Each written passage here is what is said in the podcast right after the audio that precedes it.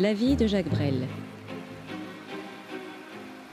Une animation proposée par la Bibliothèque d'Éclat dans le cadre du cycle Auteur et interprète.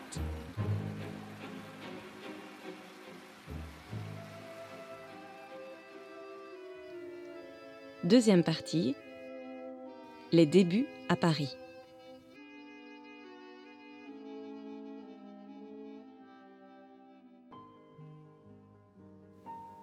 Au tout début des années 50, Brel va enregistrer une maquette avec notamment la chanson Grand Jacques que nous vous avons présentée dans le premier épisode.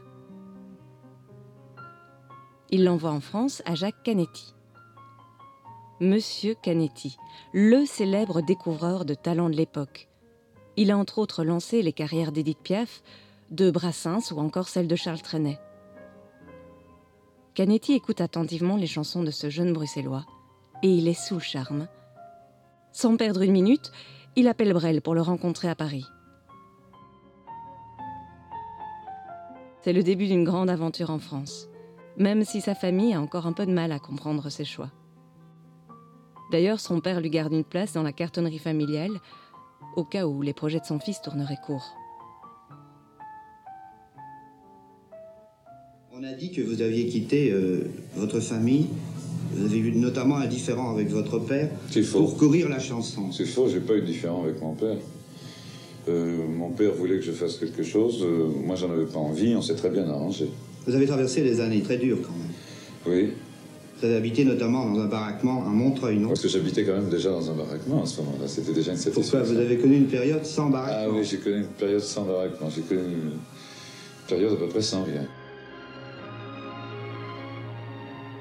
Malgré ses débuts compliqués, la légende Brel ne fait que commencer. En 53, l'année de la naissance de sa deuxième fille, France, Brel commence à vraiment faire parler de lui.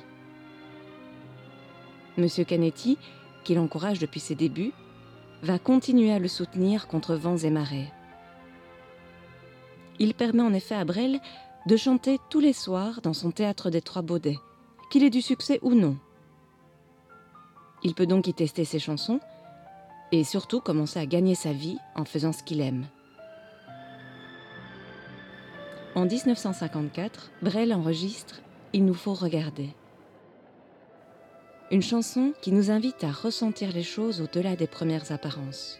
Elle parle de la douceur de vivre, de ces petits riens à côté desquels on passe peut-être trop souvent. Derrière la saleté, ses devant nous, derrière les yeux plissés et les visages mous, au-delà de ses mains, ouvertes ou fermées, qui se tendent en vain ou qui sont point levées, plus loin que les frontières qui sont de barbelés, plus loin que la misère, il nous faut regarder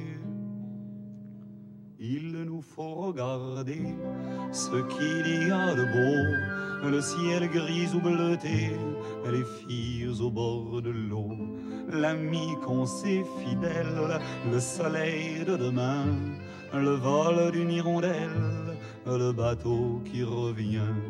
L'ami qu'on sait fidèle, le soleil de demain, le vol d'une qui revient.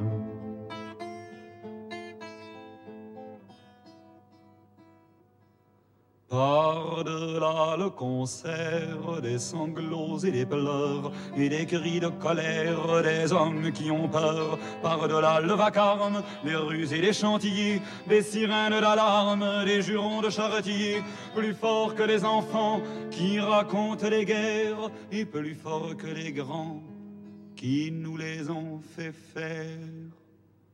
Il nous faut écouter l'oiseau au fond des bois, le murmure de l'été, le sang qui monte en soi, les berceuses des mers, les prières des enfants et le bruit de la terre qui s'endort doucement, les berceuses des mers, les prières des enfants et le bruit la terre qui s'endort doucement.